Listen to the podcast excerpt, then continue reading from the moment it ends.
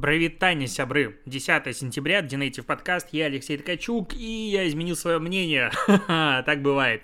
Короче, помнишь, я тебе, по-моему, вчера рассказывал об очках Facebook Ray-Ban, которые вот типа умные, с камерами и вся фигня, вот они делаются и их представили. А, кстати, ролик анонс достаточно забавная история, потому что там сидит э, Марк Цукерберг и ну, видимо, кто-то из Рейбена, я хз кто, что-то не вчитывался, вот, и они обсуждают, типа, какие очки, представляют их фишки и так далее, и вот я смотрю просто на Марка и понимаю, что он реально робот, ну, то есть даже в таком ролике, где они просто сидят, в целом, если заменить его на робота, возможно, он будет выглядеть более человечно, ну, какой-то странный такой не моргающий регулярно взгляд, это просто как-то просто странно. Может быть, он специально хочет быть таким и строит свою мимику таким образом, чтобы это казалось как-то, ну, дико это обсуждали, но это действительно интересный опыт. Вот, Короче, очки. Посмотрел я их характеристики. Там две 5-мегапиксельные камеры, лажа какая-то, которые могут делать фотографии и видео снимать, э, могут сами в памяти хранить до 500 фотографий, 30 видео длительностью 30 секунд, то есть э, это сколько получается, 15 минут видео максимум могут записать. Все это могут публиковать, отправлять типа в фейсбучек, э, голосовой ассистент, есть музыку могут в тебе включать в уши, ну то есть там динамики направлены в уши, а, и все такое. Но самый прикол в том, что фото и видео получаются квадратными непонятно почему. То есть вроде бы как э, они даже в самом своем э, а, анонсирующем ролике показывают видосы, которые, ну, как бы вроде бы в вертикальном формате они должны поститься, но почему-то, ну, типа именно для сторис, но почему-то а, ну, как бы вот обозреватели пишут о том, что публикуется контент в именно квадратном формате, я не могу понять, а, почему это так. Но они стоят, я тут выбрал себе Э, очечки, ну, обычный стандартный, э, нет, почему квадр... а, квадратное видео снимается минимум 1000 на 1000 и 30 FPS, а фотографии 2500 на 1900. Ненормально, да, нормальный сторис формат. Ладно, так вот, выбрал очки, а, обычный классический ребеновский дизайн, у меня что-то похоже есть, стоит, блин, 329 долларов. Это доставка в Америке, ну, это в Америке, плюс еще надо будет а, сюда их импортировать, а, ну, там, через какой-нибудь сервис, короче, а, то есть будет стоить долларов 350, это 350 долларов, это у нас сколько денег? Это у нас что-то слишком много денег, мне кажется, не буду их покупать. Э, это 26 тысяч рублей, что-то дороговато. Наверное, я передумал. Короче, думал взять себе эти очки, просто побаловаться, показать, как это работает, э, не знаю, запилить какой-нибудь обзорчик. Я же все-таки digital-блогер, надо делать такой контент, но думаю, что инвестировать в один ролик на YouTube, который соберет какое-то количество просмотров 30 тысяч, как-то, наверное, дороговато. Но если у кого-то вдруг они есть, можете заслать на обзор. Э, я, короче, только что в процессе подкаста передумал их брать. Или, может, возьму. Ну, короче, тема прикольная. Э, вот единственное, что реально нравится, это формат э, трансляции контента, ну, с, как это сказать, в формате от глаз, ну, то есть от первого лица. Это реально интересно. Я думаю, что надо туда встраивать обязательно возможность проведения прямых эфиров, и ты будешь сидеть, допустим, можно сидеть, собирать лего. Это же охрененно. это лучший ракурс, с которого можно показывать, как это собирается. Но э, я удивлен, почему 5-мегапиксельная камера, возможно, этого разрешения действительно хватает под все задачи. Казалось бы, в современном мире можно строить что-то более э, большое и интересное, и что как бы батарейки не особо на много хватает. Но в любом случае, гаджет по итогу, как мне кажется, массовым 100% не станет. Я бы хотел себе его, конечно, заиметь. А, что еще? Так, перейдем к новостям. Э, между Россией и Белоруссией теперь можно будет летать нормально с 21 сентября, снимаются все ограничения, соответственно, там будет э, рейсов, э, ну, до ограничений было 200 в неделю, сейчас 36, соответственно, все это дело откатится, и можно, наконец-то, будет прилетать э, ко мне в гости в Питер, в Москву, из Минска, и, короче, будем летать. Это, это хорошо. Кроме того, я видел новость о том, что вроде бы, ну, усатый Лукашенко договорился с Путиным по поводу от отмены роуминга для абонентов в России. Ну, типа, у нас же союзное государство, соответственно, с белорусской симкой, как я понял, можно будет нормально жить в России и наоборот. Но Поглядим. Как я понимаю, это одни из этапов, э, типа, короче, чтобы кредит Лукашенко дали, потому что экономика в жопе, его никто не поддерживает, он э, узурпатор власти и все такое. Что-то я увлекся. Но, возможно, хотя бы мы, как обычные люди, получим ништяк в виде того, что не надо будет симку менять, приезжая в Беларусь, наоборот, приезжая из Беларуси в Россию. А, по поводу Apple поговорим. А, Apple и Epic Games. А, как ты уже знаешь... Что-то я подавился.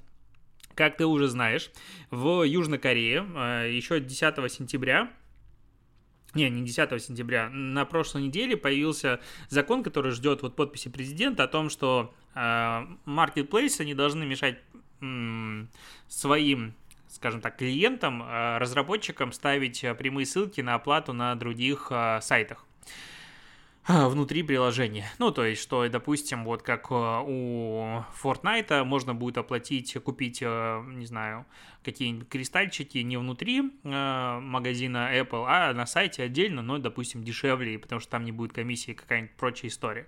Вот, и Fortnite такое, точнее Epic Games такие, о, чуваки, как бы, ну классно, мы как раз за это топили и страдаем, потому что нашу э, игру вытянули из App Store, и теперь вот мы сможем э, на, наконец-то вернуться, отправить запрос Apple, чтобы их вернули Fortnite в Южной Корее хотя бы там, и все было хорошо, потому что формально они не будут нарушать законодательство, но Apple сказали, не, идите нафиг, а, ничего мы все равно возвращать не будем. И вот здесь вот интересная история, а, интересная история, будет непонятно, как, опять же, а, Apple объяснит, почему не будет возвращать Fortnite, если они выполняют все, как бы, требования, ничему не мешает. Я думаю, будет еще одно судебное разбирательство, будет какое-то затягивание сроков, но в любом случае, вот эта вот борьба Fortnite, Epic Games за, типа, свободу э, магазинов приложений, которые они начали и пожертвовали достаточно многим в этом плане, она реально дает свои плоды. Понятно, что они не за мир во всем мире, они хотят э, свой а, Epic Store, или как он называется, пропихивать, да?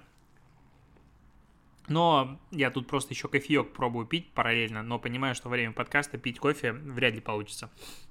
Так вот, а, они как бы все это делают для того, чтобы Epic Store их появился а, в App Store, в, на айфонах, и чтобы они там могли как раз-таки зарабатывать свою комиссию, просто много меньшую, через продажу и продвижение а, игр и создавать конкурента App Store. Очевидно, зачем они это делают, но в любом случае мы, как пользователи, от этого только выиграем, на мой взгляд.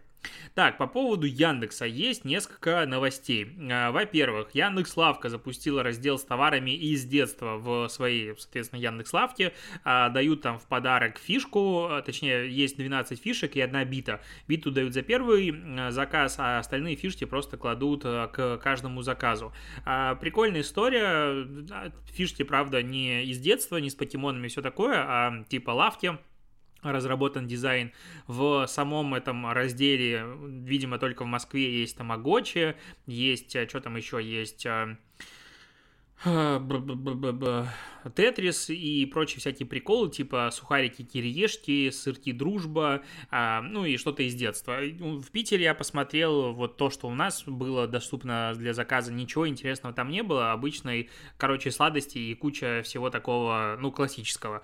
Но как раздел, как инфоповод, это очень круто. Мне нравится, как на самом деле лавка, самокат развивают и показывают, возможно, опять же, ритейлу, онлайн-ритейлу, как может выглядеть быстрая доставка заказов, как может выглядеть интересный формат опять же, ранжирование товаров и всего остального, это просто новый опыт, который как раз-таки ребята вот прямо сейчас прокладывают. И опять же, я думаю, многие маркетологи продуктовые, которые занимаются упаковкой, уже неоднократно задумались о том, что если раньше упаковка должна была хорошо смотреться на прилавке, то теперь упаковка должна быть такой, чтобы она интересно выглядела в миниатюре, в мобильном приложении, на сайте для заказа, для доставки. И, соответственно, теперь, возможно, начнется просто абсолютно другой уровень упаковки, возможно, с нем будет меньше каких-то деталей, больше, ну, не ярких красок, а больше вот объем будет занимать э, какие-то однотонные заливки для того, чтобы это выглядело гармонично в миниатюре подобной. Ну, это может, может быть теория, может быть ничего не будет меняться, но мне кажется, упаковка под онлайн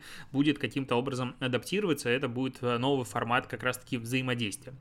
А, так, Яндекс рассказал подробности о своей крупнейшей DOS-атаке, не своей, а DOS-атаке, которая DDoS, атаке, которая на них э, была совершена. А, говорят о том, что а, максимальная мощность атаки была 22 миллиона запросов в секунду.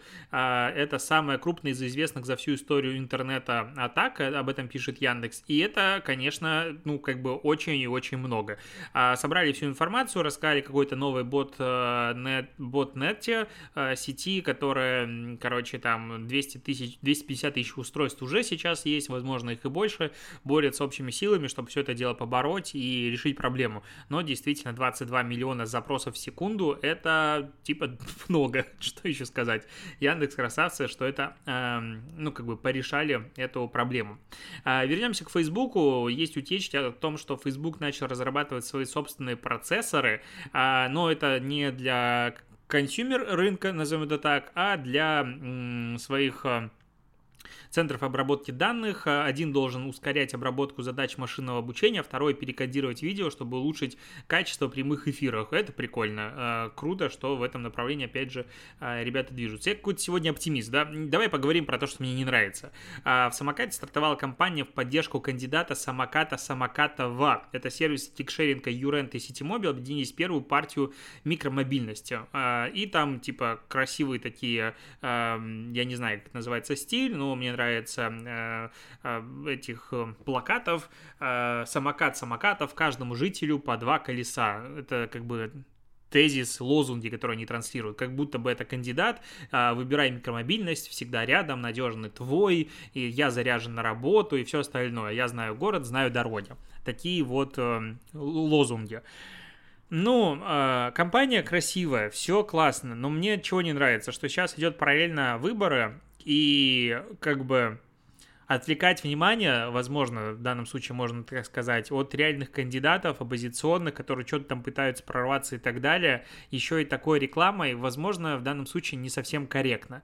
Ну, то есть, согласись, что это как будто бы немножко неуместное время, то есть никакой проблемы в рекламе нет, классная идея, классная концепция. Я бы ее хотел видеть, наверное, после выборов, потому что сейчас это выглядит чуть-чуть, немножко, возможно, я опять же утрирую, возможно, я слишком начитался либеральной прессой и все остального, как как небольшая насмешка над э, вот существующей, а, возможно, опять же, ну, я понимаю, что это все-таки насмешка над выборами, но выглядит так э, почему-то применимо именно к оппозиционным кандидатам, потому что те действительно как бы агитируют за себя, остальные просто собирают голоса. Но, опять же, это может быть только мой закон. А вот по поводу действительно мира сюра и абсурда, я не знаю, как по-другому это назвать. Я вот на канале перед подкастом об этом написал, проговорю в подкасте. А, Facebook разрешила разместить сексистскую рекламу вакансий. Такой заголовок я прочитал на составе, пошел в оригинальную статью от BBC, и там то же самое. Короче, компания э, Global Witness, что-то там они, видимо, занимаются правами и вся фигня, какой-то центр. Не суть важно, чем они занимаются, они решили попробовать посмотреть, насколько э, рекламные алгоритмы Фейсбука сегодня дискриминируют общество. И они сделали два эксперимента. Первый попробовали запустить а, два объявления о вакансиях, в котором а, как бы настроили рекламу, сегментацию таким образом, чтобы не показывать э, женщинам, а второй не показывать лицам до, ну, точнее, старше 55 лет. То есть, ну, базовые настройки по демографии. Кому-то, ну, эта реклама показывается только мужчинам, а это в возрасте, допустим, 18-54. А, вот. И Facebook сказал, ну окей, как бы не проблема, только вот поставьте, пожалуйста, галочку, что вы... А, не дискриминируйте группы вот эти населения, которые не включены в это рекламное объявление, что вы не дискриминируете, тогда мы пропускаем. И Facebook пропустил, типа, все, модерацию одобрила, и чуваки такие, вот, это значит сексистская реклама, значит, я могу показывать э, рекламу своих вакансий только мужчинам или только молодым, и все остальное, это некорректно по отношению к другим. А, ну, как бы в целом вся реклама в интернете, она дискриминирует тогда кого-то, потому что ну, она вся таргетирована, я уже не знаю, есть ли вообще реклама сквозная. Мне кажется, даже самые отсталые баннеры, которые размещаются сквозным образом на сайтах, они все равно имеют э, привязку э, к сегментации, типа по региону, по устройству или что-нибудь еще. То есть вся реклама, в принципе, персонализирована. Любая персонализация, ее можно расценивать как а, дискриминацию, как много длинных слов э, с кучей «с» я только что произнес.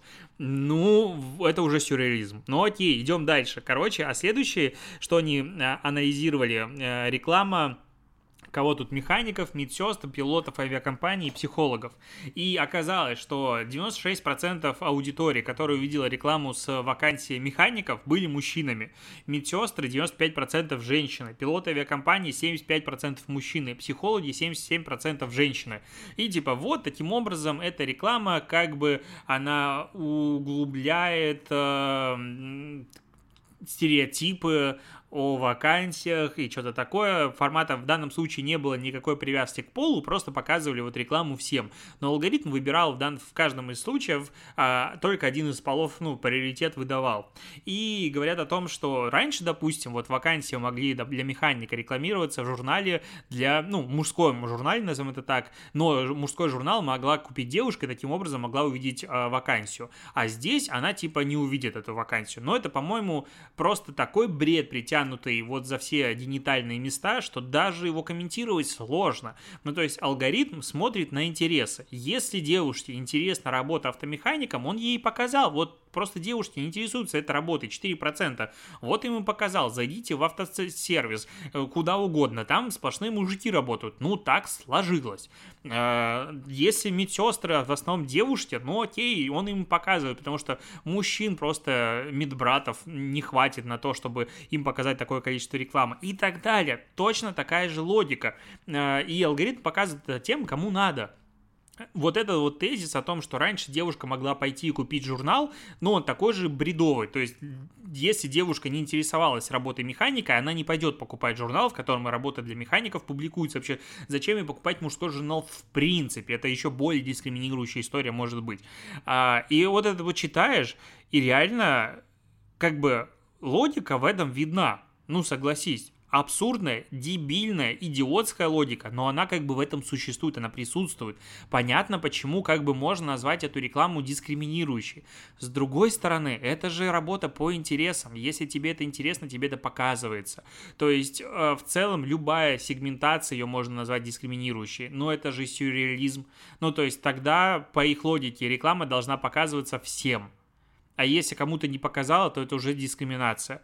Ну, если так подумать, значит, если я запускаю рекламу, ну, люб... есть лучшая недискриминирующая реклама, то она должна показаться хотя бы один раз, все, ну, точнее, по равное количество раз каждому а, участнику сообщества под названием Facebook. В Фейсбуке 3 миллиарда людей. То есть, если я запускаю рекламу, хочу, чтобы она была не дискриминирующая, она, значит, должна охватить 3 миллиарда человек. Ни хера себе бюджет, извините меня за выражение. А если я запускаю, допустим, опять же, рекламу только на США, значит, дискриминирую все остальные страны мира. Возможно, я, находясь в Санкт-Петербурге, хочу поехать и работать, а, не знаю, дворником возле Макдональдса. Может быть, это моя мечта, а мне не показывают рекламу, и никогда я не смогу ее реализовать. Не смогу реализовать свою американскую мечту. Ну вот, то есть, если утрировать, ну это бред. Я надеюсь, что юристы э, э, Фейсбука все-таки отобьют вот эти вот загоны, приколы, но выглядит это просто как, ну, какая-то дно днищевое и вообще непонятно, с таким абсурдом даже непонятно, как работает, ну, то есть это реально бред на мой взгляд. Может быть, я ошибаюсь, через 5 лет скажу, какой я был дурак. Так, что-то я опять подавился. Цифровой налог для иностранных компаний может добавить в бюджет десятки миллиардов рублей, об этом пишет состав. Что за идея? Идея заключается в том, чтобы э, иностранные IT-компании платили налог с прибыли по месту его получения, а не по месту реализации. Прекрасная инициатива.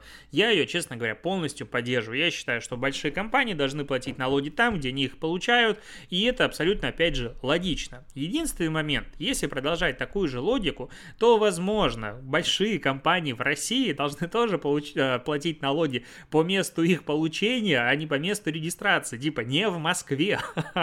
И будет децентрализация страны, налоги будут платиться в регионах в том числе, не распределяться из Москвы. Но это уже, конечно же, знаешь, типа, не, ну, это другое, это сюда не надо тащить, это другое, это как бы не стоит об этом э, говорить. И последняя новость, давай обсудим про Telegram. Появилась подробности немножечко про э, рекламу, которая будет в Телеграме в бета-версии Telegram для iOS появилось немножко больше информации об этом. А, короче, таргетинга не будет, будет только выбор канала для продвижения продукта, не будет отслеживания нажатий, только внутренняя реклама, боты, телегруппы или каналы.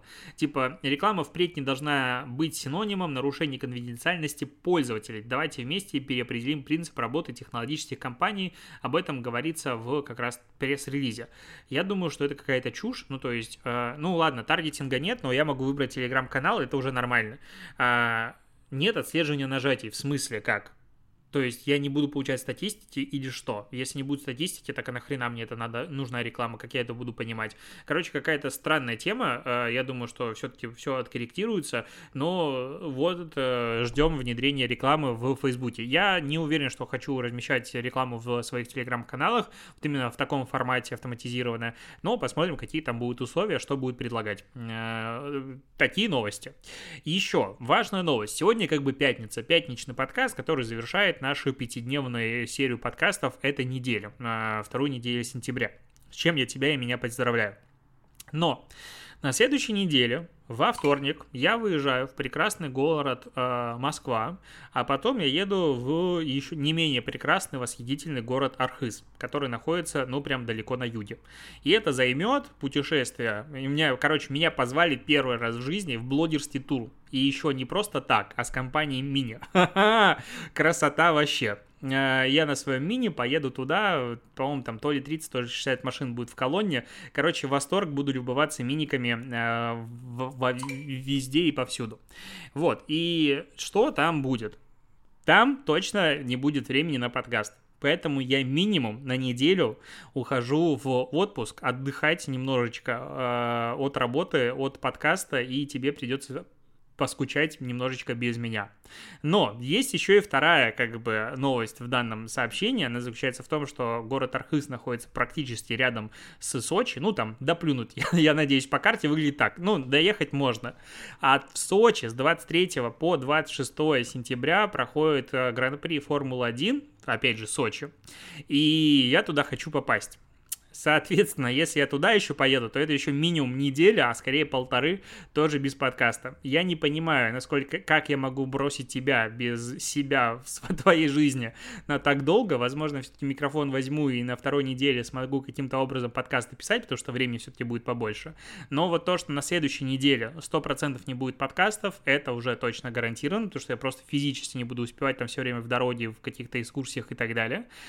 А вот дальше все будет зависеть от того, получится ли мне достать билеты. У перекупов я их покупать за консти прайс не хочу, поэтому сейчас ищу другие варианты. Я же как бы блогер.